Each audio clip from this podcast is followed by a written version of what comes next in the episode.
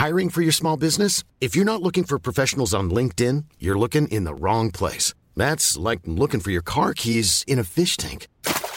LinkedIn helps you hire professionals you can't find anywhere else, even those who aren't actively searching for a new job but might be open to the perfect role. In a given month, over 70% of LinkedIn users don't even visit other leading job sites. So start looking in the right place. With LinkedIn, you can hire professionals like a professional. Post your free job on linkedin.com slash people today.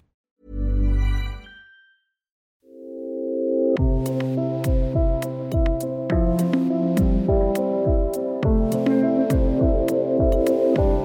Orthorexie, die Sucht nach gesundem Essen, ist unter Yogis weit verbreitet und geht einher mit unserer Sehnsucht nach Selbstoptimierung. Dahinter steckt die Auffassung, mit dem richtigen Essen alle Lebenskrisen bewältigen zu können. Wie krank das ist, erzählt Nils Binberg, ein Health Food Junkie, der sich am Schluss nur noch von fünf Lebensmitteln ernährte. Willkommen zum Yoga Easy Podcast Besser Leben mit Yoga. Ich bin Christine Rübesamen und spreche heute mit Nils Binberg, der gerade im Surkamp Verlag seine Leidensgeschichte Lebensgeschichte veröffentlicht hat unter dem Titel Ich habe es satt, wie uns Ernährungsgurus krank machen. Ich spreche heute mit Nils Binnenberg. Nils, du hast den Namen wie aus einem wunderbaren Kinderbuch, Nils seltsame Reisen oder so ähnlich. Und du hast deine Reise beschrieben in einem Buch, das gerade erschienen ist, mit dem Titel, du darfst ihn selber nennen. Ich habe es satt. Wie uns Ernährungsgurus krank machen. Sehr gut, sehr dramatisch, mitunter auch lustig, aber wirklich auch äh, sehr äh, ernsthaft aufgeschrieben. Wir fangen gleich an mit dem Anfang dieser Reise. Du stehst auf der Waage und bringst 84 Kilo auf die Waage bei 1,85 Meter und fühlst dich als Dickerchen, ungeliebt, sozial geächtet und danach beginnt eine Wahnsinnsreise. Ganz kurz, was ist an 84 Kilo so schlimm? Wenn man vorher wie ich äh, jahrzehntelang 72 Kilogramm oder sogar noch weniger gewogen hat und immer essen konnte, was man essen durfte und so viel man wollte und nicht auf sein Gewicht achten musste und sich überhaupt über irgendwelche Nährstoffe und ähm, Makronährstoffe wie Kohlenhydrate, Eiweiße oder Fette niemals Gedanken machen musste und gar nicht wusste, was das überhaupt ist, obwohl man Bioleistungskurs hatte, dann ist das ein Schockmoment, wenn man plötzlich auf dieser Waage steht und merkt, oh weia, da hat sich was vertan. Moment mal, aber hat die Schwiegermutter ins B, hat die, oder die Schwiegermutter, hat die irgendwie, äh, hat die eine Bemerkung gemacht oder warum hast du dich bei deinen äh, Schwiegereltern auf die Waage gestellt? Ähm, eine Bemerkung gemacht, ähm, noch nicht mal ähm, verbal, sondern durch einen, einen bösen Blick hat mein Freund ein paar Wochen vorher in einem Neapel-Urlaub, äh, als ich mich sozusagen halb bekleidet über ihn, wie man es manchmal eben macht, im Hotelbett über ihn geschmissen habe. Und dann traf mich sein Blick sozusagen auf meinen Bauch und ähm, ich dachte, was sagt dieser Blick?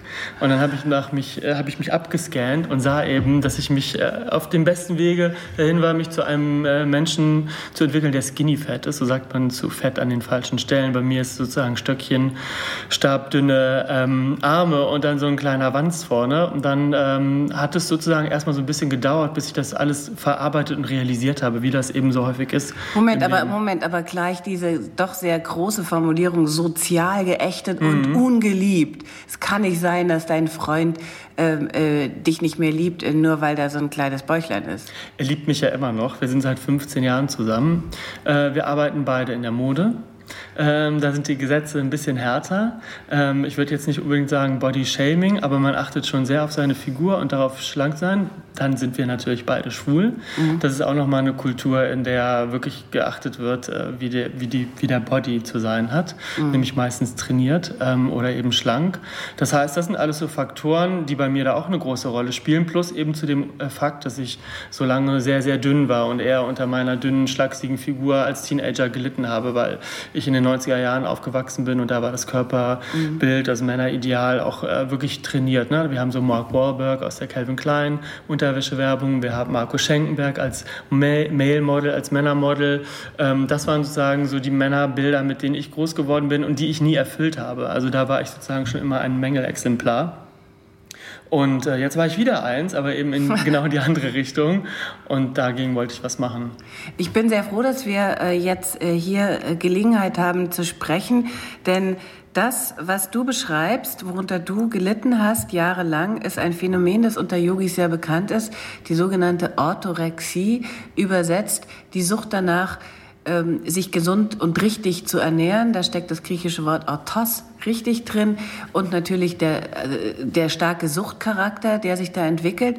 Äh, bei dir hat das ganz harmlos angefangen nach dem Moment auf der Waage mit ähm, etwas, wogegen man jetzt erstmal gar nicht so viel sagen könnte. Ja, ein bisschen weniger Kohlehydrate, Low Carb. Mhm, genau, also es fing mit einer Diät an und interessanterweise oder bezeichnenderweise jede Essstörung, so gut wie jede Essstörung, sei es die Orthorexie oder die äh, Anorexie, also die Magersucht oder Bulimie, Essfresssucht, ähm, Essbrechsucht, Entschuldigung, ähm, die fangen immer mit einer oder häufig mit einer Diät an.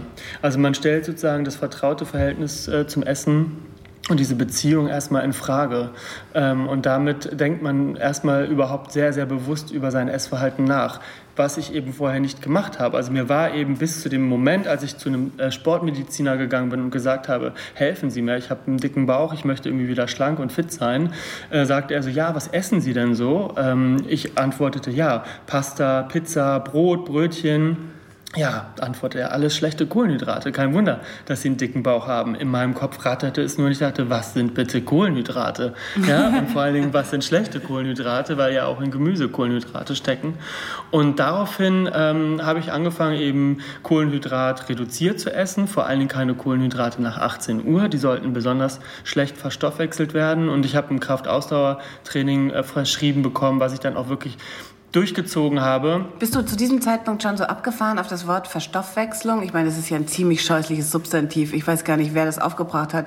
Jetzt wird es sehr gerne benutzt. Also hast du da schon gedacht, alles klar, irgendwas ist mit dem Verstoffwechseln bei mir nicht in Ordnung? Lustig, dass du es sagst. Ich habe, glaube ich, in den letzten sieben Jahren meiner Krankheit dieses Wort so häufig benutzt. Da noch nicht. Also das hat sich ja auch erst alles so ergeben. Also Aber Fett, Fett war auf einmal, äh, Fett war auf einmal in deinem Wortschatz das Wort Fett und auch Energie und auch Energie aus den Fettzellen ziehen, weil darum geht es ja bei Low Carb, oder? Es geht ehrlich gesagt äh, darum, dem Körper Glucose zu entziehen. Äh, Glucose ist sozusagen der wichtigste Treibstoff für unseren Körper, weil überschüssige Glucose wird in den Fettzellen gespeichert. Und wenn du No Carb machst oder sogar die ketogene Diät, wo du komplett auf Kohlenhydrate verzichtest, dann passiert eben ein Zustand, in dem der Körper, weil eben Glucose ein lebenswichtiger äh, Stoff ist, ähm, passiert etwas, dass ähm, der Körper an die Reserven geht. Wir haben auch Glucosevorräte in der Leber und in den Muskeln. Und da zieht sich sozusagen äh, der Körper die Energie her. Und das, ähm, dieser Zucker, also Glucose ist ja ein Zucker, der ist an Wasser gebunden. Und wenn der aufgespalten wird, verliert man sehr, sehr viel Wasser. Und das ist sozusagen auch so ein bisschen der Trick, dem ich aufgesessen bin am Anfang meiner Low-Carb-Diät, dass ich dachte, oh wow, ich habe in einer Woche drei Kilogramm abgenommen. So war es nämlich. Nein, ich habe drei Kilogramm Wasser verloren und vielleicht ein bisschen Fett geringfügig. Aber das passiert eigentlich.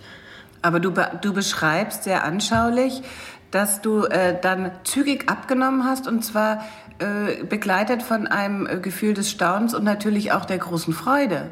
Freude, natürlich diesen alten Körper zurückzuhaben und ihn sogar noch übertroffen zu haben. Also ich war mhm. dann nicht nur schlank, sondern ich war auch trainiert, weil ich ja diese, dieses Fitnessprogramm auch gemacht habe. So einen Körper hatte ich vorher eben noch nie und habe natürlich in meiner Gruppe, also von Modeleuten, ähm, natürlich wirklich viele Komplimente bekommen dafür, dass ich mich jetzt so verschlankt habe und dass ich sehr viel jünger aussehe. Und deswegen habe ich da auch weiter. Deswegen hast du weitergemacht. Das heißt, genau. wärst, wär, wäre diese Resonanz, hättest du diese Resonanz nicht so bekommen, dann hättest du vielleicht, äh, hättest du vielleicht einfach wieder gedacht, ach komm jetzt hier mal so eine ähm, äh, schöne Brokkoli-Pizza mit Schinken? Das weiß ich nicht. Ich bin wirklich sehr eitel.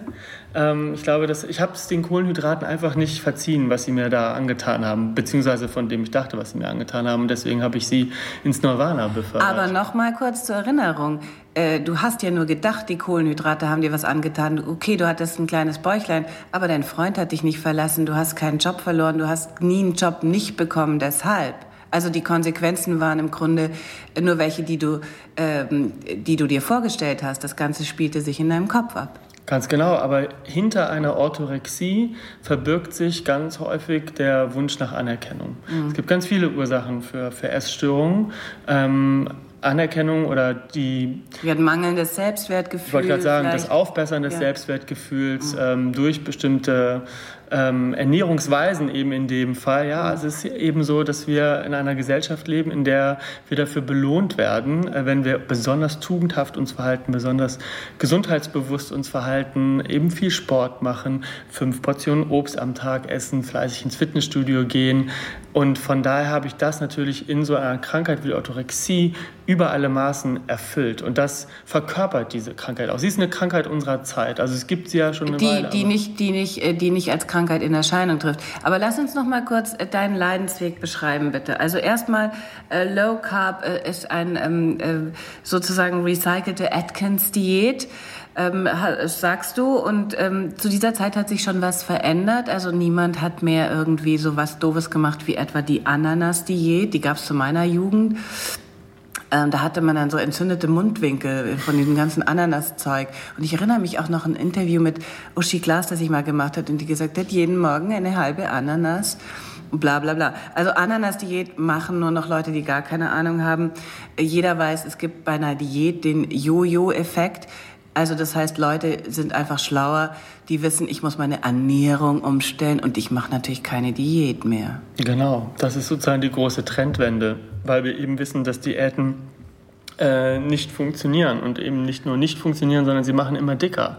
Also äh, was du gerade angesprochen hast, den Jojo-Effekt. Deswegen nennen wir das eben Stoffwechseldiäten. Und, und, dann ist es ja auch wahnsinnig peinlich zuzugeben, dass man eine Diät macht, weshalb man zwar seine Ernährung umstellt, sich aber gleichzeitig mit einem Burger fotografieren lässt. Also Heidi Klum hat ihre Finger immer in Pommes, wenn eine Kamera in der Nähe ist, oder? Genau, wir haben es gleichzeitig auch mit einem Genussdiktat zu tun. Also wenn wir heute unter dem Hashtag Food auf Instagram gucken, dann glaube ich, sind es über 300 Millionen Bildchen.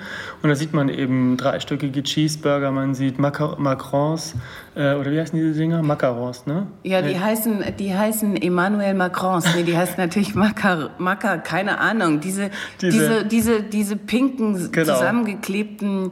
Äh, äh, Baisers mit Fruchtcreme ja, drin. Ja, genau. Hübsch, genau. Die sieht man ja überall. Das ist auch so ein Trendessen. Und äh, man muss sich eben mit diesen Sachen auch ablichten lassen. Es gab mal so einen Instagram-Account, der heißt uh, You Did Not Eat That. Mhm. Da waren eben so Models äh, abgebildet oder auch Frauen wie Heidi Klum, die so getan haben, als würden sie gerade in ein Stück Pizza beißen und haben es unter hohen Umständen wahrscheinlich nicht getan.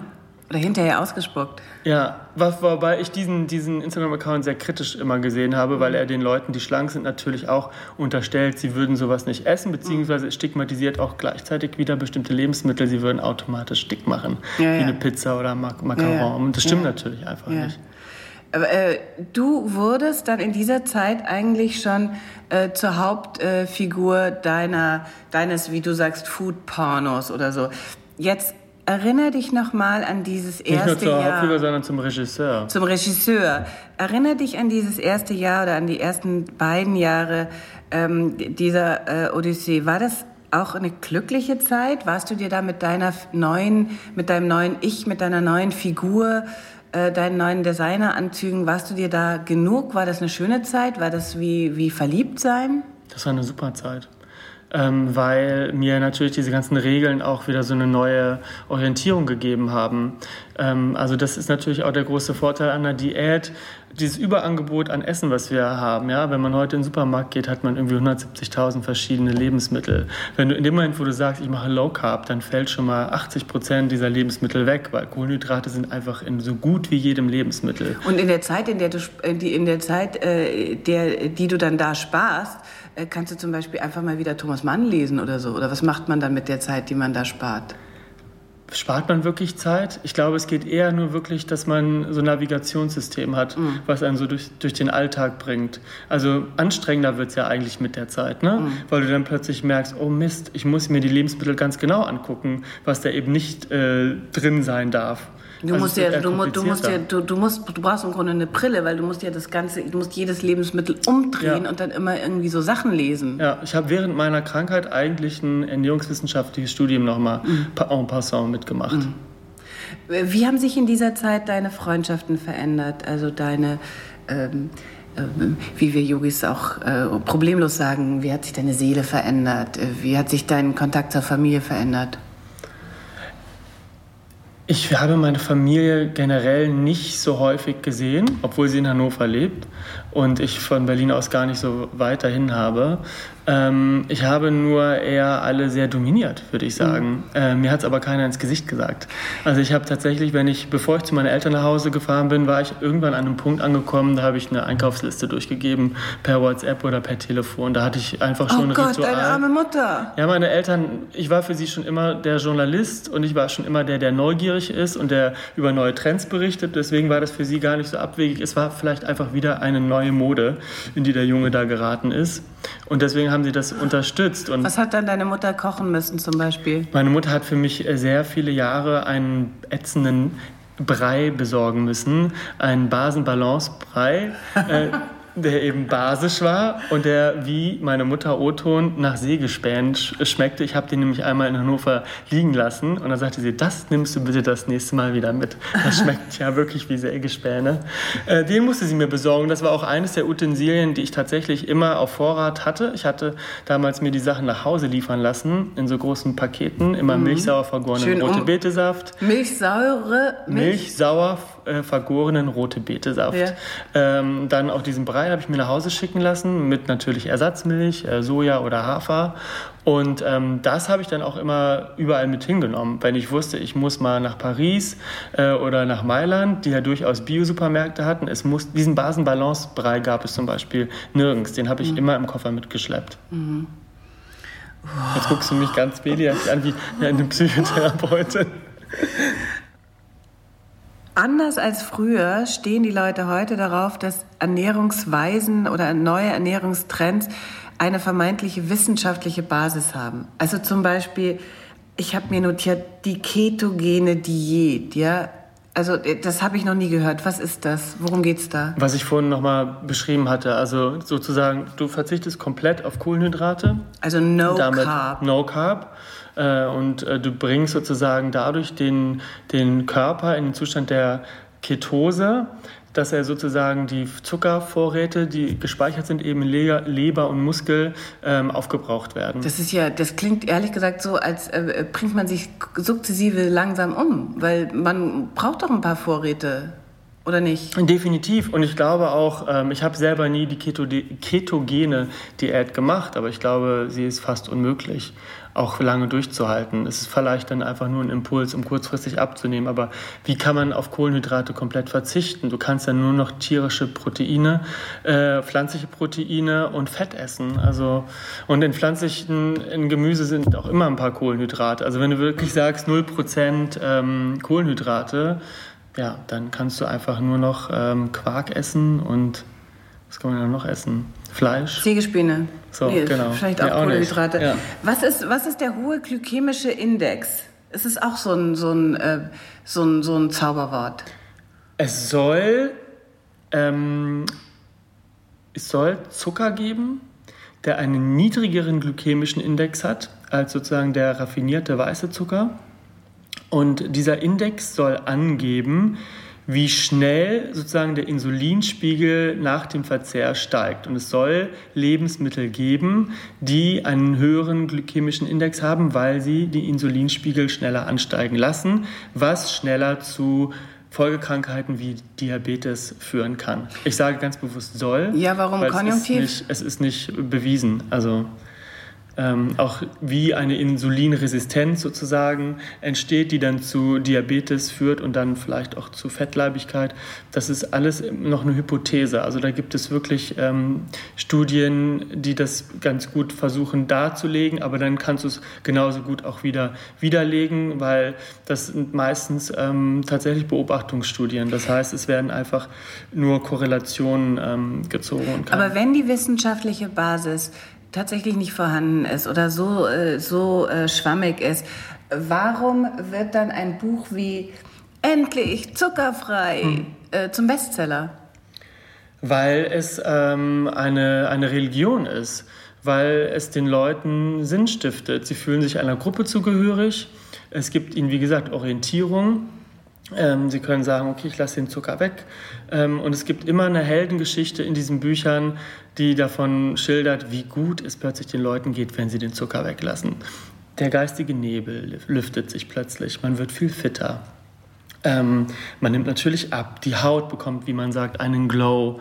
Ähm, und das ist ansteckend. Mhm. Also das ist wirklich ein Mythos, der sich dann einfach Die Leute wollen sich verändern. Das sind, die Leute wollen sich nicht nur verändern, aber die Leute sind, hören auch gerne immer noch Märchen. Und das mhm. sind einfach moderne Märchen, die da erzählt werden. Ich glaube, vielen Leuten, die lesen, die, die, lesen diese Ratgeber gar nicht wie wissenschaftliche Ratgeber, sondern wirklich eher wie Romane mhm. oder wie Märchen, wie gesagt. Die wollen sich, die, die, die, wollen sich, die wollen unterhalten werden und die wollen sich was erzählen lassen.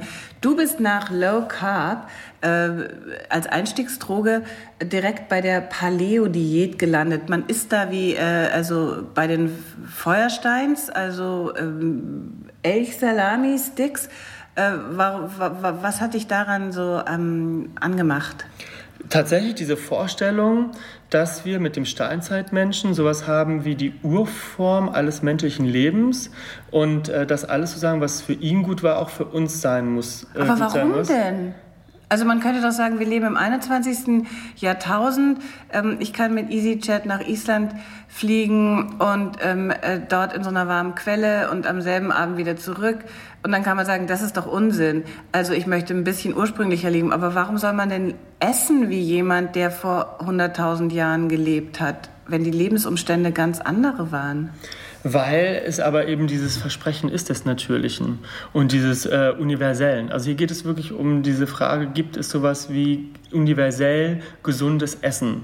Und der Steinzeitmensch ist eben schon seit Jahrtausenden angepasst gewesen an seine Umwelt und hat sozusagen immer wieder die nächste Stufe in der Evolution genommen, äh, auch aufgrund von ist bestimmten... eine Erfolgsgeschichte. Er ist eine Erfolgsgeschichte. Er hat ein wahnsinnig starkes Storytelling mhm. und ähm, das ist eben das, was die Menschen so fasziniert und auch was mich so fasziniert. Er ist die Blaupause für unser Leben mhm. und ähm, alles, was für ihn, wie gesagt, gut war, muss auch für uns gut, gut sein, heute immer noch. Ja? Mhm. Also ähm. Aber es ist äh, trotzdem auch wieder eine völlig irre Story gewesen, denn tatsächlich haben die Steinzeitmenschen selbstverständlich Getreide gegessen. Archäologische Funde haben das belegt. Also das heißt, diese Fixierung auf nur Fleisch ähm, ist eine Mehr, ist ein Mythos. Naja, also auch die Steinzeitdiät ähm, ist sozusagen nach unseren aktuellen Moden, Ernährungsmoden und Trends geformt. Also wie gesagt, wir haben damals schon offensichtlich Getreide gegessen. Es wurden äh, Mahlsteine gefunden und an den Backensteinen von Fossilen konnte man das auch belegen, allen voran von der berühmten Lucy. Ähm, aber wenn man sich eben heute anguckt, was so beliebt ist und die die Low Carb Diät ist eine der beliebtesten Diäten in den USA und auch in Deutschland. Ähm, ich weiß gar nicht mehr die genaue Zahl, aber ich glaube, jeder vierte Deutsche sucht online nach der Low Carb Diät. Ähm, und dann macht es wieder Sinn, dass man sich natürlich aus diesem Urzeitmythos etwas rausgreift, was jetzt zeitgeistkonform ist. Also, also ein, neue, ein, ein, ein neues Packaging sozusagen. Und du schreibst sehr schön, im Grunde ist es nichts anderes als die South Beach Diät im Mammutfeld. Ganz genau, genau. ähm, Du schreibst im Zusammenhang mit deinen verschiedenen Stationen auch von der Macht der Rituale, ja? Also dass Rituale eben diese ähm, Anziehungskraft haben. Wir Yogis kennen das sehr gut. Wir äh, beginnen Stunden mit bestimmten Ritualen. Wir glauben an ähm, äh, die, die Kraft der Rituale, um einfach den Alltag zu schaffen. Und das funktioniert für uns wunderbar. Äh, was ist schlecht daran, wenn man Rituale einsetzt, um das Chaos der Außenwelt zu bannen? Gar nichts.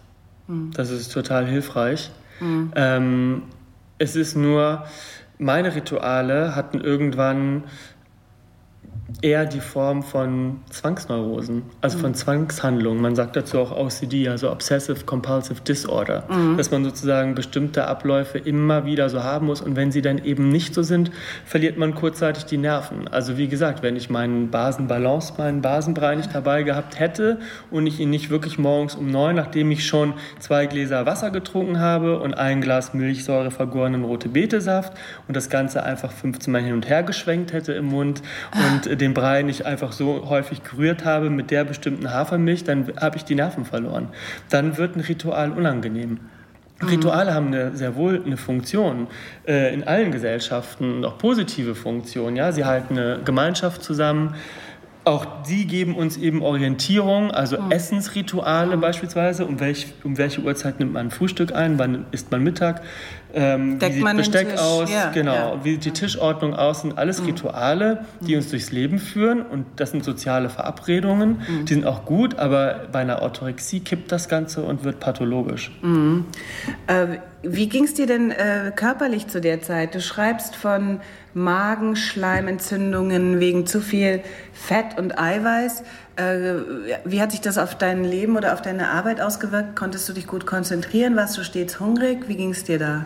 Das sind ja alles auch immer Glaubensbekenntnisse und der Macht des Glaubens ist einfach unwahrscheinlich stark. Das ist wie in diesen Zuckerfreibüchern, die du mhm. gerade angesprochen mhm. hast. Also wenn man sich glaubt, dass wenn man den Zucker weglässt, einfach man viel klarer denken kann und viel gesünder ist und die Entzündungswerte sinken. Du blendest es dann aus. ist man voll verblendet und im Prinzip ja, ging es mir natürlich nicht gut, aber wenn man dann so ein Steak vor sich liegen hat mit Brokkoli, was kurz zusammengefasst die Paleo-Diät ist, mhm. dann beredet man sich ein, dass man jetzt so fit ist und so drahtig wie der Steinzeitmensch und blendet alles andere aus.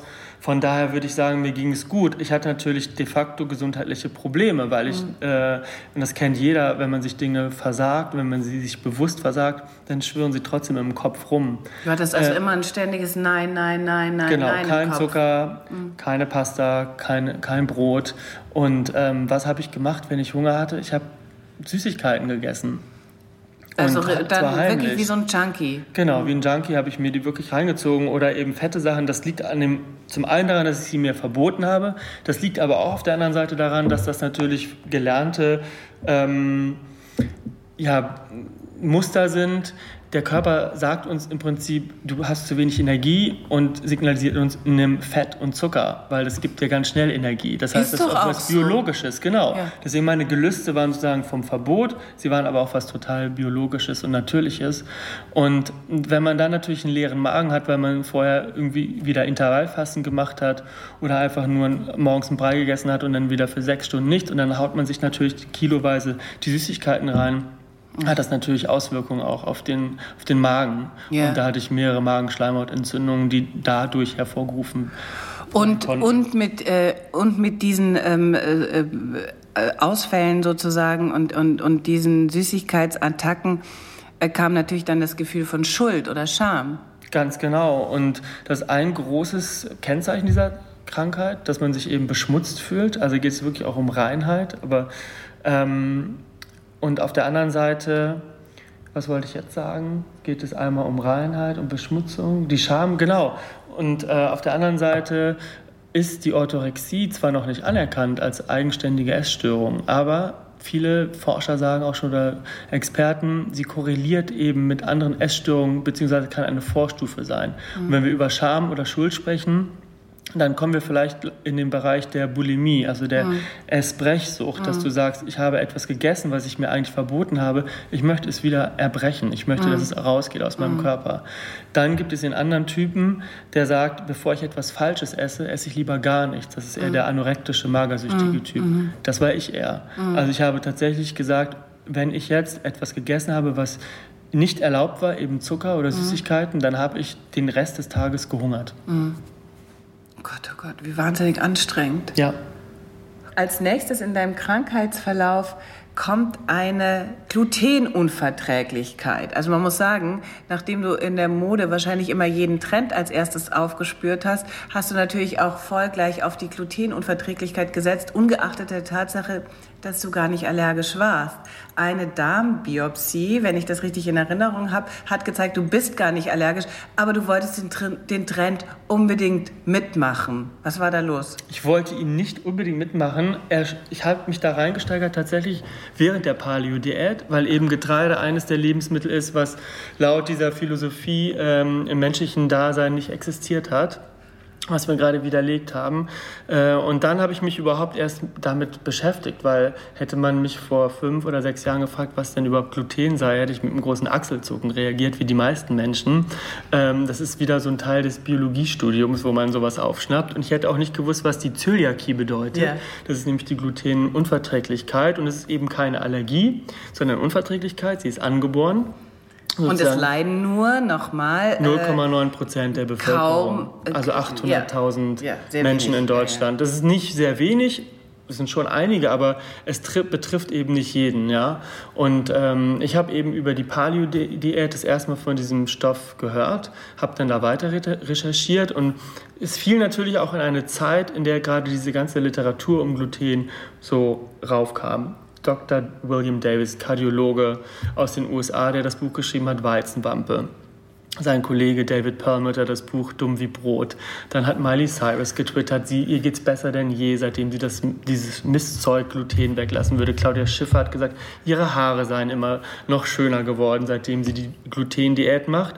Und dann hat sich bei mir auch festgesetzt, okay. Ich meine, ehrlich gesagt, das ist echt unglaublich. Die hätte doch auch sagen können, meine Haare werden immer schöner, seit wir die ähm, Miete erhöht haben für unsere ähm, äh, 20 Villen. Genauso willkürlich ist es ja. am Ende des Tages, ganz genau. Genauso willkürlich ist es. Aber wenn man sich dann anschaut, in welchen Lebensmitteln Gluten steckt, eben also Kohlenhydrate, Getreide, vor allen Dingen Dinkel, Weizen, die gelten als Dickmacher. Mhm. Und wenn man die weglässt, dann nimmt man natürlich automatisch wieder ab. Also am Ende des Tages ist auch das glutenfreie Essen nichts anderes als eine vorgeschobene Diät, also gesellschaftlich akzeptiertes Hungern. Man sitzt einfach im Restaurant und sagt, ich habe eine Glutenunverträglichkeit, ist viel angenehmer als zu sagen, ich mache eine Diät, ich habe ein paar Kilo zu viel.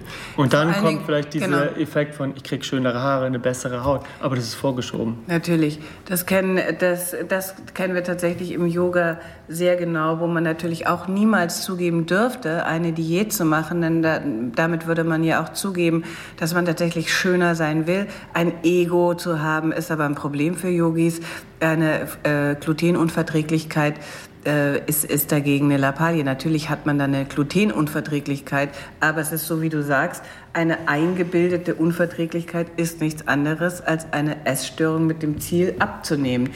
Mit dem Trick, medizinisch dazu verdonnert zu werden.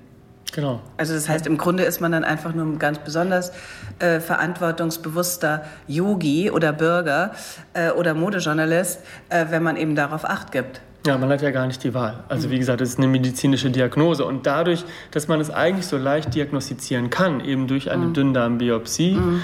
äh, und dann feststellen kann, hat es jemand oder hat es jemand nicht, mhm. ja, gibt es inzwischen ja auch die Glutensensitivität.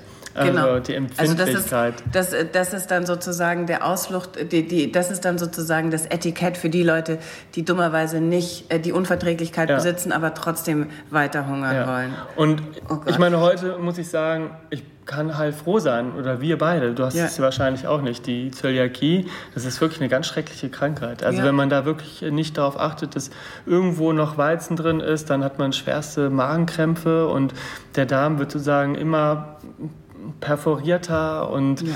es kann, kann tödlich enden, ja. wenn man da nicht aufpasst. Mit welchem Gefühl hast du dir denn in diesen Zeiten einen griechischen Schafsjoghurt aus dem Kühlschrank geholt? Mit welchem Gefühl? Ja. Ähm, damit, dass ich äh, ein Casein zu mir nehme, was ich besser äh, verstoffwechseln kann äh, als den von Kühen. Gut, ich ziehe, die Frage zieht natürlich darauf ab, äh, ob du überhaupt noch in diesen Jahren in der Lage warst, Essen zu genießen. Du hast einfach ganz nüchtern Essen nur nach seinen Nährstoffen empfunden und wahrgenommen. Das gilt ja nicht nur für mich und für die Orthorexie, sondern zum einen den einen Punkt, den du angesprochen hast, Verzicht. Verzicht ist in unserer Gesellschaft der neue Genuss. Also werden unsere Lebensmittel auch vermarktet mit frei von. Frei von irgendetwas zu sein, ist der neue Status. Anstatt dass man sagt, voll von äh, Genuss guten und Freude, Gefühlen und genau. äh, Kreta und Sex, äh, genau. sagt man frei von. Frei von. ähm, und eben bestimmte Dinge aus Produkten rauszulassen und bestimmte Dinge nicht zu essen und eben auch weniger zu essen, muss man sich tatsächlich erstmal leisten können, weil diese mhm. Produkte, die frei von etwas sind, sind, sind oft fast dreimal so teuer wie gewöhnliche Produkte. Mhm. Mhm. Das ist das eine. Das andere, was du angesprochen hast, war, ähm, dass ich alles nur noch nach Nährwertangaben ähm, betrachtet habe. Und auch das ist etwas, ich will dafür niemandem die Schuld geben, aber wir betrachten einfach Essen generell als was sehr Wissenschaftliches in unserer Kultur. Mhm. Das haben wir echt gemein mit den Amerikanern und mhm. mit den Briten. Also mhm. wir haben in den 1920er Jahren eben angefangen, äh, Lebensmittel in ihre Nährstoffe zu zerlegen. Da kam auch der Begriff der, der Vitamine auf. Mhm. Ähm, das ist eine Gruppe der Amine, die eben Leben spenden. Deswegen dieser Marketing-Coup Vitamine das Ganze zu nennen, was mhm. genial ist. stellte sich später heraus, dass äh, diese Gruppe nicht nur aus Aminen bestehen, aber bis heute hat sich das eben so durchgesetzt. Und wir haben eben angefangen, dann unsere Lebensmittel nur noch nach diesen wissenschaftlichen Erkenntnissen und Bestandteilen zu analysieren. Und das machen wir bis heute. Okay, jetzt. Auch in der äh, Debatte um die Lebensmittelampel. Da geht es immer nur um diese ganzen Zusammensetzungen. Gut, jetzt beschreib schnell das schöne französische Paradox und ich wünschte, wir könnten dort leben. Das French Paradox ist ja auch nicht ganz unumstritten, aber es heißt eben, dass die Südfranzosen besonders ähm, eine höhere Lebenserwartung haben als wir und dass sie trotzdem einfach haufenweise äh, Paté essen und Rotwein trinken und Gänseleber, Zigarette rauchen, was man Gän, ja Gäns, Gänseleber, genau. äh, Baguette und äh, Croissants voller Transfette. Genau. Oder auch das schöne Morgenritual, einfach mal den Tag mit einer Gouloise zu beginnen. So, zum Beispiel, ja. Aber sie sollen eben deutlich länger leben als wir. Ist eben auch alles umstritten, konnte auch schon wieder mehrfach widerlegt werden. Aber tatsächlich ist es so, wenn man heute durch Paris läuft, man sieht in der Mittagspause die Menschen, wie sie sitzen vor einem, wenn es auch ein Salat Niçoise ist oder ein Club-Sandwich oder Pommes frites mit Muscheln und vielleicht noch ein Glas Wein tatsächlich, ähm, forschen wir tatsächlich eher so nach so einem Teilchen, der im Rotwein ist und dann erklärt, warum die Franzosen länger werden. Genau. Und das machen die Franzosen nicht. Also ich das, finde, die interessieren sich überhaupt nicht für eine potenzielle äh, äh, Gefahr äh, durch eine Histaminunverträglichkeit oder sowas. Nee, und ich glaube, es liegt auch zu, daran, dass sie einfach eine viel größere Esstradition haben als mhm. wir. Und wenn man mal überlegt, als damals McDonald's aufkam und äh, wie schwer dieses Unternehmen es hatte, sich in äh, Italien und in mhm. Frankreich überhaupt zu behaupten mhm. auf dem Markt. Ja, die mhm. Leute waren so standhaft und die Franzosen sind mit ihrer Sprache ja auch so ja. wahnsinnig konservativ ja, ja. und standhaft standhaft. Und so halten sie aber auch an diesen Traditionen fest. Zu Recht, finde ich, weil die französische und italienische Küche sind beides fantastische Küchen. Ja. Da möchte ich auch auf nichts verzichten. Und da möchte ich nicht vor Chiasamenpudding sitzen oder mm. ein Basenmüsli essen, wenn ich doch gleichzeitig Gnocchi haben richtig, könnte. Richtig. Mit einer mit in, in, in, in Butter angedünsteten ja. Salbei ja. und Käse. Ähm, heute, wie du sagst, gilt Verzicht als Charakterstärke. Bei Essenstabus geht es aber nicht nur um Gesundheit oder Ökologie, sondern auch um gesellschaftliche Distinktion, also darum, eine Identität für sich zu konstruieren. Jetzt ist meine Frage, gäbe es Orthorexie, auch wenn wir nicht in einer säkularisierten Gesellschaft leben würden? Also hätten wir Regeln wie Religionsgemeinschaften, was man essen darf und was man nicht essen darf, ähm, würden wir dann auch alle ausflippen und nach irgendwelchen Unverträglichkeiten? Nee, dann hätten wir ja die Religion, die ja. uns das vorschreibt. Also das kennen wir tatsächlich aus dem Judentum, mhm. dass eben der, das Tabu oder der Verzicht auf Schweinefleisch, das hat ja nichts mit Gesundheit zu tun. Mhm. Also weil das Schwein vielleicht Parasiten, äh, von Parasiten befallen ist oder ein schmutziges äh, Tier ist, wie es immer angenommen wird, ist es ja gar nicht sondern da geht es ja darum, sich ähm, von anderen Religionen auch abzugrenzen. Mhm. Also in, äh, im Levitikus steht eben, dass das Schwein einer von Gott vorgegebenen Ordnung nicht entspricht. Mhm. Es ist nämlich ein Paarhufer, aber kein Wiederkäuer. Mhm. Und nur diese Tiere sind erlaubt, also Kühe beispielsweise. Also es widerspricht einer bestimmten Ordnung, ist deswegen regelwidrig und nicht erlaubt. Mhm. Und so funktionieren tatsächlich auch moderne Nahrungstabus. Also mhm. wenn ich sage,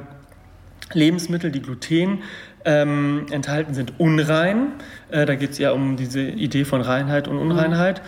dann hat das nichts damit zu tun, dass dieses Lebensmittel eben schlecht für mich ist, sondern ich ordne mich damit einer bestimmten Gruppe zu, mhm. nämlich die der vielleicht besser verdienender, Mhm. Ähm, der moralisch überlegenen Menschen, der Moralkäufer, des Gutmenschen. Es gibt tatsächlich in den USA eine Erhebung, wer diese glutenfreien Produkte überhaupt kauft. Und das sind alles einkommensstarke, gebildete Menschen, die eher links stehen, was in den USA heißt so viel mhm. wie ich bin pro Einwanderung und pro Bildung. Mhm. Ähm, ich würde mal sagen, das liest, lässt sich hier ähnlich übertragen. Also in, dein, in, dein, in deinen Studien, die du hier in Mitte in, äh, bei Daluma mhm. äh, der Luma-Chef ist auch ein Bekannter, war hier auch schon mal im Podcast zu Gast. Wer übrigens. denn von Lukas. Ja, Lukas. Lukas.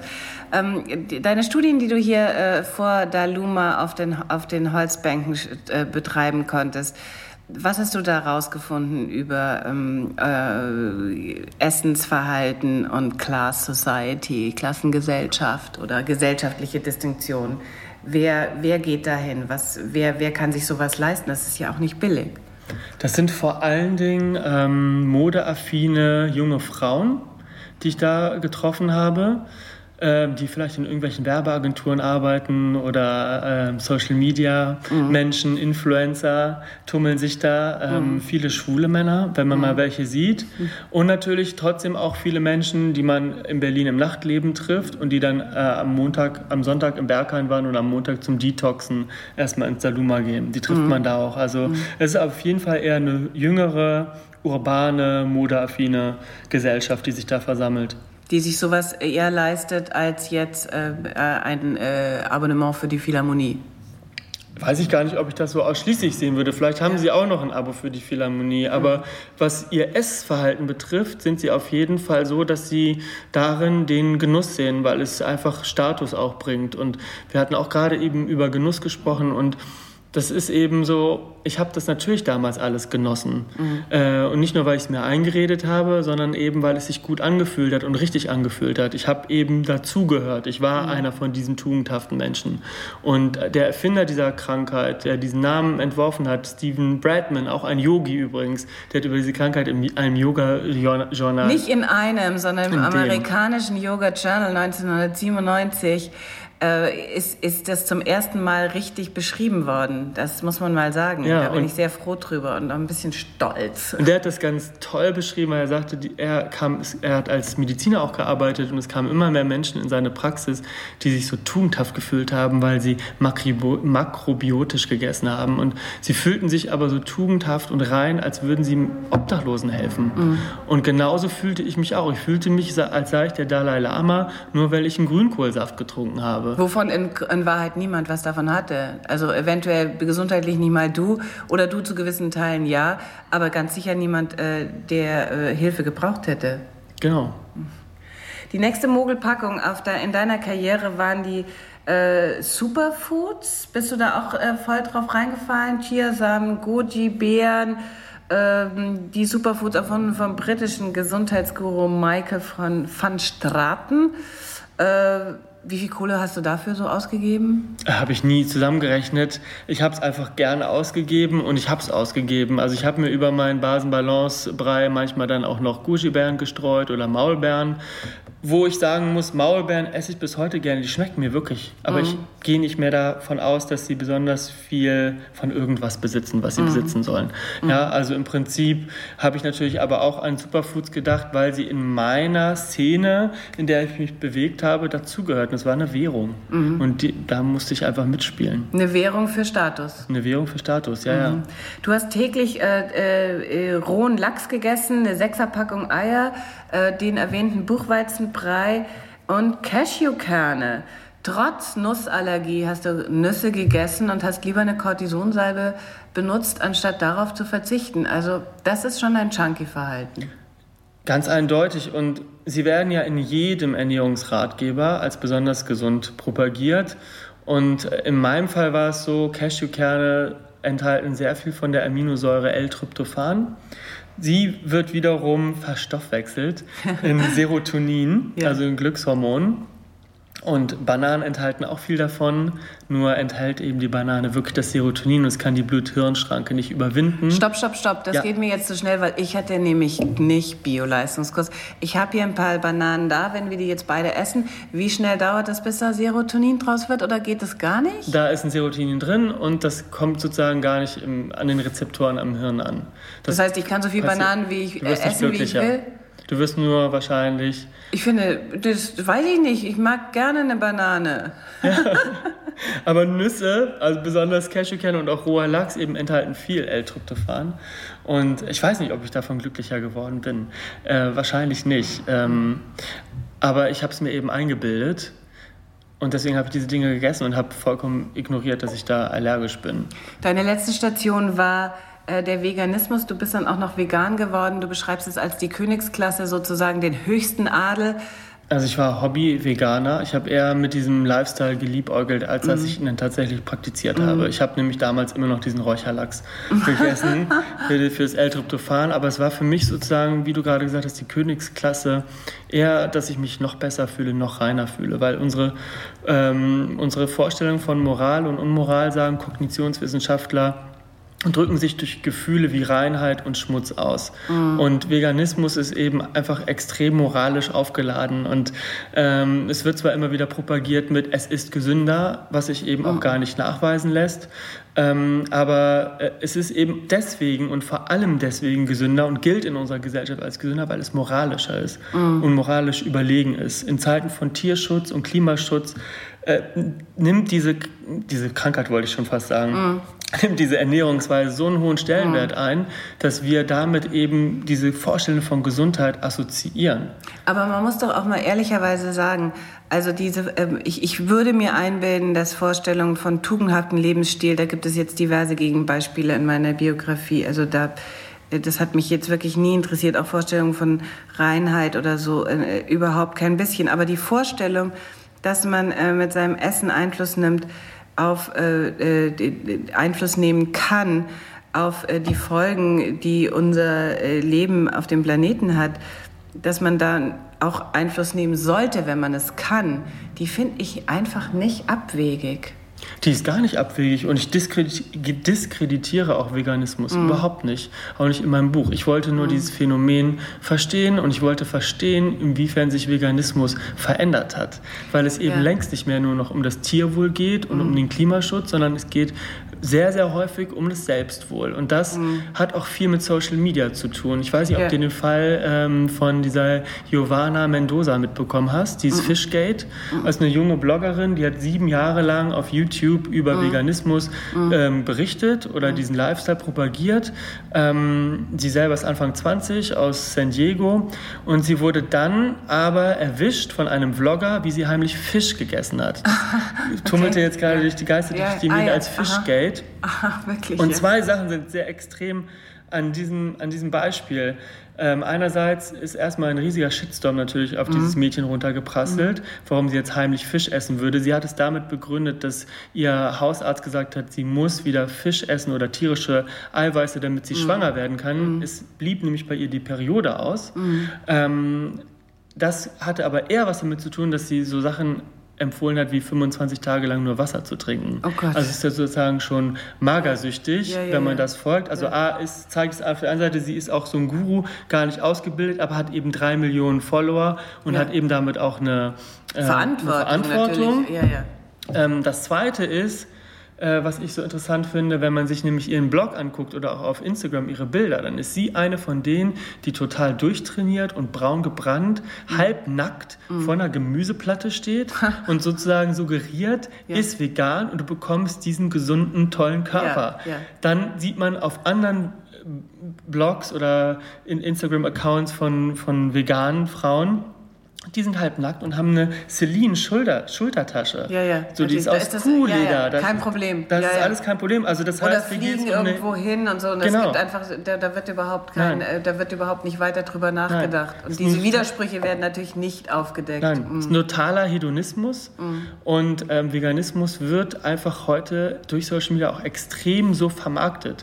Ja. Das heißt, wer aus ethischen Gründen sagt, ich esse kein Fleisch und ich kann das auch verstehen und wir mhm. müssen nachhaltiger mit, mit unserer ganzen Landwirtschaft umgehen. Mhm. Ja? Ob sie unbedingt komplett vegan sein muss, würde ich jetzt gar nicht sagen. Aber wenn man sagt, man hat eine Kreislauflandwirtschaft, die Kuh nehmen wir zum Düngen, wir nehmen sie für die Milch, wir nehmen sie fürs Fleisch und es gibt einfach nicht mehr so viel. Ja. Dadurch wird der Preis schon wieder höher. Ja, ja, genau. So, also ich sag, finde immer so schwer zu sagen, früher war alles besser, aber wenn ich mich erinnere, meine Großmutter hat in den 60er Jahren 400 D-Mark fürs Essen ausgegeben. Mm. Das ist wahnsinnig viel. Ja. Das wären heute noch ja. 200 Euro. Ja. Und das in den 60er Jahren, also Inflationsrate mal mit einberechnet. Wie oft gab es bei meiner Familie Fleisch? Jeden Sonntag. Das war's. Da war es noch nicht verpönt, Fleisch zu essen. Heute ist Fleischessen verpönt, weil es eben Schweinefleisch für 69 Cent das Kilo gibt. Mhm. Und ähm, das ist natürlich genau. nicht richtig. Ja. Aber das ist ein Versagen der Politik. Ja. Also da muss unsere, unser Ministerium für Ernährung und Landwirtschaft sagen, okay, wir möchten diese Zustände nicht mehr. Wir möchten eine nachhaltige Landwirtschaft und sie ist machbar. Und sie ist auch immer noch in einer globalisierten, marktwirtschaftsorientierten Welt machbar.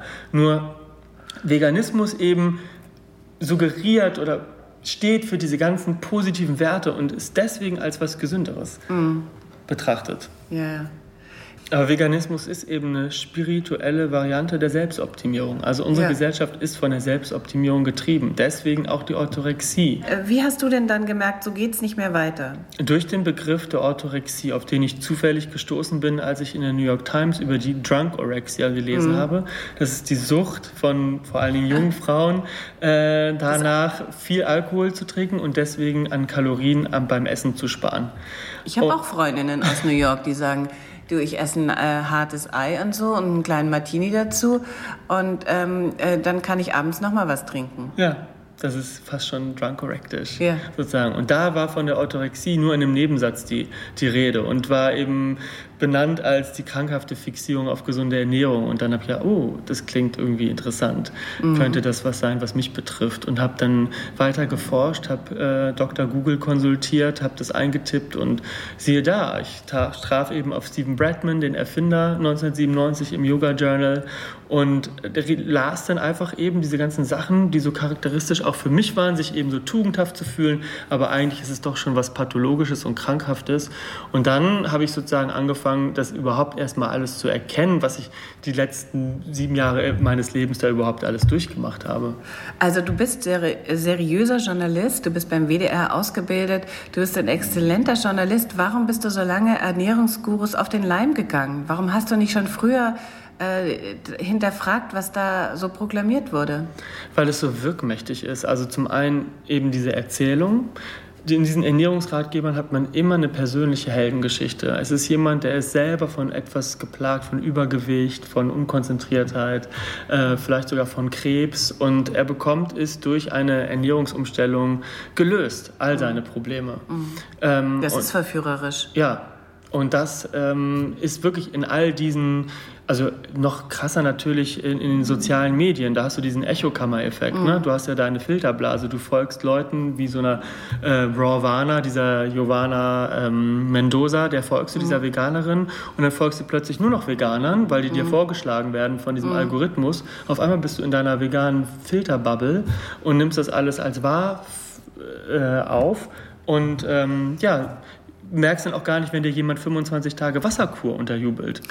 Weil du denkst, in dieser Realität oder in deiner neuen Realität ist das voll normal. Und so ist das auch mit diesen Ernährungsgurus und Ratgebern. Also da werden Versprechungen gemacht, die sind einfach überhaupt nicht haltbar. Ganz im Gegenteil, die sind fatal. Also, Schweizer Zentrum für Gesundheit, das schreibst du sehr schön. Ja, genau. Auch so eine, totale so eine krasse ja. Adresse. Ja. ja. also es wird immer behauptet, etwas sei wirklich bewiesen und sei, es gäbe eine Evidenz und es gibt sie eben nicht. und warum ist ausgerechnet diese eine Studie, die du zitierst, die sagt, alle Ernährungsstudien ähm, haben Schwächen und keine, keiner kann man trauen. Warum soll dann diese eine Studie recht haben? Na, sie ist ja eine Metastudie. Mhm. Also sie wertet ja sozusagen schon vorhandene Studien aus und es war der, der Vorlauf ist ganz interessant zu der, zu der Studie. Es hat ein Statistikprofessor in Auftrag gegeben an der äh, Stanford University. Mhm. Das ist die sogenannte Cookbook Study. Also mhm. er hat sozusagen sich einfach ganz zufällig ein Kochbuch rausgezogen und hat da auch wieder ganz zufällig eine Liste von Lebensmitteln rausgesucht oder Inhaltsstoffen, die, da war so Salz dabei oder Pfeffer auch. Mhm. Und die wiederum hat er einfach mal durch die wissenschaftlichen, ernährungswissenschaftlichen Datenbanken gejagt mhm. zur Krebsliteratur. Mhm. Und als er damit fertig war, sah er, zu jedem Inhaltsstoff gab es entweder eine Studie, die gesagt hat, dieses Lebensmittel schützt vor Krebs oder dieses Lebensmittel produziert Krebs. Und dieser Widersprüchlichkeit ist er sozusagen nochmal auf den Grund gegangen und sagt eben, mehr als 90 Prozent, wenn nicht sogar 100 Prozent dieser Studien sind fehlerhaft, weil man hat oft Lobbyismus dahinter. Also eine Software, Softdrink-Firma, ähm, die sagt, sie will beweisen, Softdrinks sind harmlos. Mm. Oder eben der Konkurrent genau das andere Gegenteil. Mm. Oder der Studienleiter hat schon eine vorgeprägte Meinung und geht mm. so in dieses mm. Experiment rein und sagt eben, Fleisch erzeugt Krebs. Mm. Das heißt, dadurch, dass es eben auf Statistik basiert, ernährungswissenschaftliche Studien, sind sie sehr anfällig für Manipulation. Mm. Und es ist eben fast unmöglich zu sagen, dass wie etwas im Körper wirkt. Dass Lebensmittel wirken, ist ja vollkommen klar. Also wir mhm. nehmen sie ja von außen in uns ein und da passiert was im Darm. Das merken wir ja alle. Ja. Man kriegt Blähungen, das ist auch voll normal. Da muss man auch nicht sofort wieder verrückt werden und sagen, um Gottes Willen, ich habe irgendeine Unverträglichkeit, ich kriege Blähungen. Und wenn man sich mhm. kleine Kinder anguckt, die ganz stolz ihren dicken Bauch vor sich hertragen, dann sieht man, das ist was sehr Menschliches. Aber ja. das dürfen wir auch nicht mehr in unserer Gesellschaft. Mhm. Der dicke, aufgeblähte Bauch ist ja auch total tabuisiert, mhm. ja. Mhm. Ähm, aber was so interessant ist, ist, wie will man eben in sowas Komplexem wie eine, einem Lebensmittel sogar herausfinden, welches, welcher Nährstoff jetzt sich irgendwie wie auf die Gesundheit auswirkt. Es, mhm. Du kannst ihn ja niemals isoliert betrachten. Und du kannst ihn auch nicht isoliert betrachten von demjenigen, der ihn isst und der spazieren geht oder der gerne tanzen geht oder der äh, jeden Tag mit seiner Freundin eine Stunde telefoniert und dadurch zur Ruhe kommt. Und Lebensstile. Lebensstil. Wenn du behauptest, Veganer sind gesünder, ja, warum sind sie gesünder? Vielleicht, weil sie Yoga machen, vielleicht, weil sie Fahrrad fahren, vielleicht, weil sie den besseren Sex haben. Weil sie vielleicht ein bisschen weniger rauchen, weil sie vielleicht auch ein bisschen mehr Geld haben. Vielleicht genau. weniger existenzielle genau. Sorgen, das genau. gehört ja alles mit dazu. Wir wissen eben, dass Armut, also je ärmer die Menschen sind, umso kürzer ist ihre Lebenserwartung. Mhm. Ja, es gibt so viele Faktoren, die die Gesundheit beeinflussen: Lärm, Stress, eben die sexuelle mhm. Zufriedenheit. Mhm.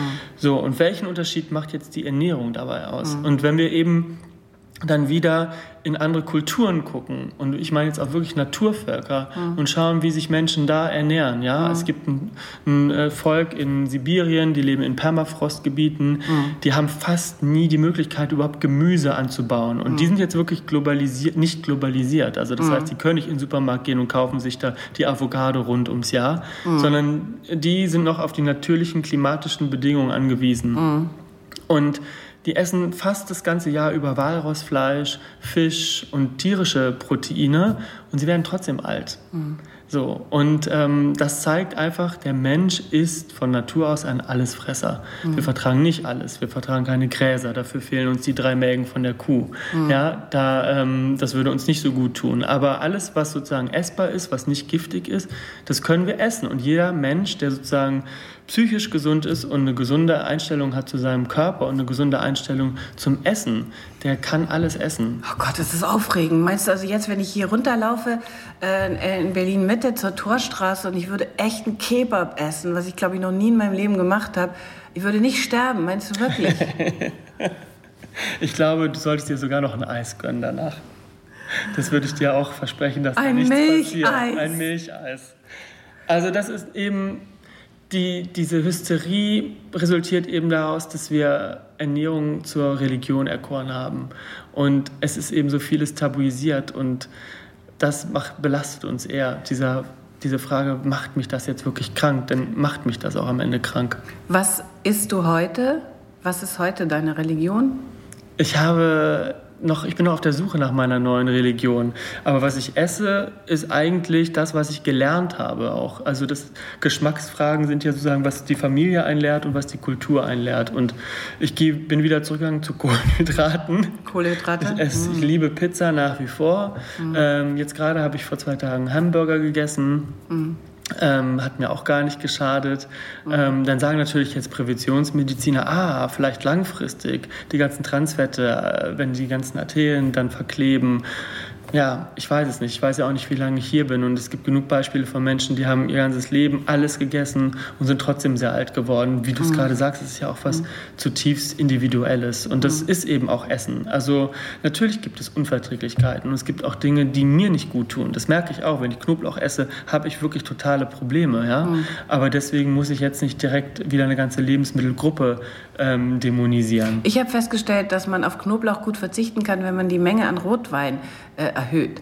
Also ähm, einfach ein bisschen weniger äh, Knoblauch ähm, im, in, in Spaghetti-Soßen und dafür ein bisschen mehr Rotwein. Also das ist mein, mein, kleiner, mein kleiner Tipp. Aber jetzt im Ernst, mit welchem Gefühl gehst du einkaufen? Kannst du das jetzt wieder unbeschwert tun? Na, es gibt immer bei, bei Essenseinladungen gehst du da entspannter hin. Ähm, schickst du deiner Mutter immer noch per WhatsApp was, Nachrichten, was sie kochen soll? Oder wie hat sich dein Leben geändert? Also mein soziales Leben hat sich gebessert. Also ich bin wirklich früher in bestimmte Restaurants nicht gegangen, obwohl Freunde da waren, weil mir das Essen nicht gepasst hat. Ich gehe da heute hin und dann fällt es mir vielleicht für ein paar Minuten immer noch schwer, weil ich sage, Mensch, das ist aber irgendwie nicht jetzt die gute Pizza hier mm. mit Sauerteigbrot. Und dann mm. vergesse ich das aber, weil ich dann denke, der Abend ist so nett und mm. man hat inspirierende Gespräche und mhm. dann tritt dieses Essen auch so und diese Pizza so in den Hintergrund, ja. Mhm.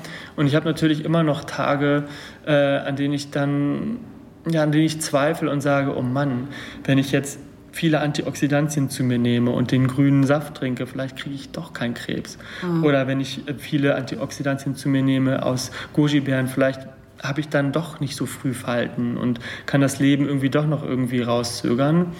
Äh, das waren alles so Dinge, an die ich auch echt geglaubt habe. Ähm, und dann fällt es mir wieder schwer, dass ich denke, Mensch, wenn das jetzt passieren sollte, würde ich mir wahrscheinlich Vorwürfe machen. Aber das wird ja auch in diesen ganzen Ernährungsratgebern suggeriert, dass man sein eigenes Schicksal und seine eigene Gesundheit selber in der Hand hat. Das wird das uns ja so sogar ja. vom Bundesministerium für Ernährung und Landwirtschaft, die so einen Aktionsplan wie Inform ins Leben gerufen haben, wo dann steht, beweg dich einfach anständig und ernähr dich gesund, wobei gesund ja eben wieder nur eine kulturelle Zuschreibung ist, mhm. ähm, also heißt bei uns viel Obst und Gemüse, dann bekommst du keinen Krebs. Also ganz ehrlich, das kann man den Leuten doch gar nicht versprechen. Ja. Vor allen Dingen, weil das dann bedeutet, dass wenn jemand krank ist, dass er, dann eben, dass er dann eben selbst schuld ist. Genau.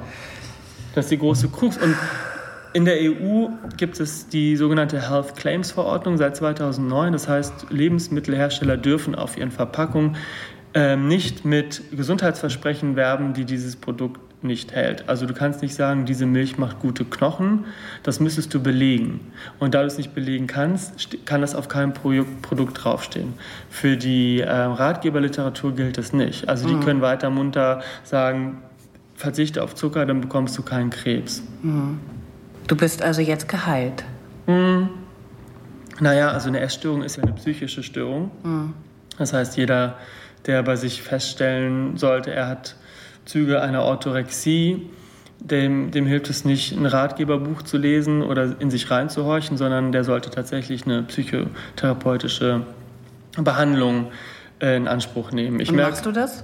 Ich habe es gemacht, mhm. aber schon in der, in der Vergangenheit. Mhm. Und äh, nur so zu sagen, konnte ich jetzt auch das alles nochmal verarbeiten und, und sozusagen erkennen, mhm woher sozusagen meine ganzen Konflikte kommen. Mhm. Und ähm, tatsächlich mehr oder weniger geheilt ist ein großes Wort, ja? ja.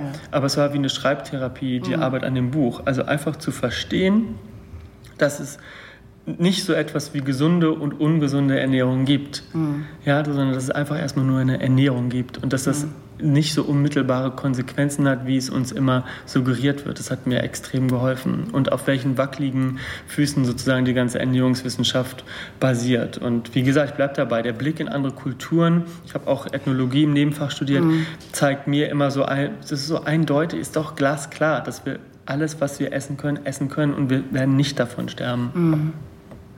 Also Nils, ähm, ich äh, wünsche dir viel Erfolg bei diesem Buch und ähm, hoffe, wir setzen das Gespräch irgendwann weiter fort, weil wir natürlich wissen wollen, ähm, wie es weitergeht und worauf du deinen klugen Geist als nächstes richtest, ausrichtest.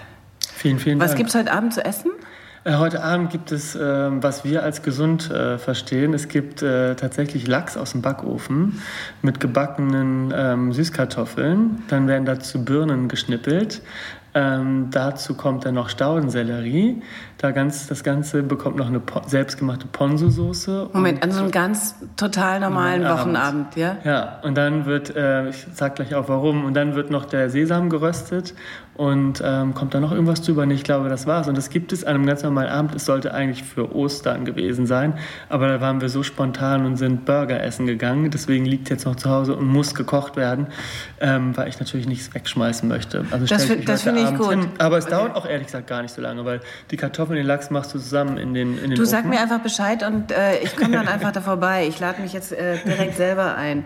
Und ihr zu Hause könnt das dann nachkochen oder auch nicht. Hauptsache viel Butter dazu, oder? Nee, Butter ist nicht dabei. Butter ist gar nicht die, dabei. Nee, Ponzu und Butter weiß ich nicht, ob das so gut ist. Ich weiß gar nicht mehr, was Ponzu ist. Was Ponzu ist, ist Tamari mit äh, bisschen Sesamöl, Ingwer und Knoblauch und ja, schmeckt köstlich.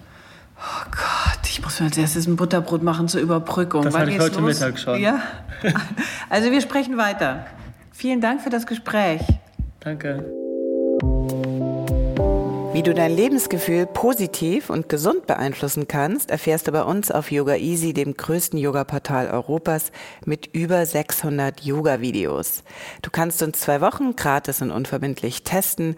Einfach auf yogaeasy.de slash Podcast-Gutschein gehen und den Gutschein einlösen. Ich freue mich über einen Kommentar zu dieser Folge und vergesst nicht, den Podcast zu abonnieren bei Stitcher, Soundcloud, iTunes oder Spotify. Bis zum nächsten Mal.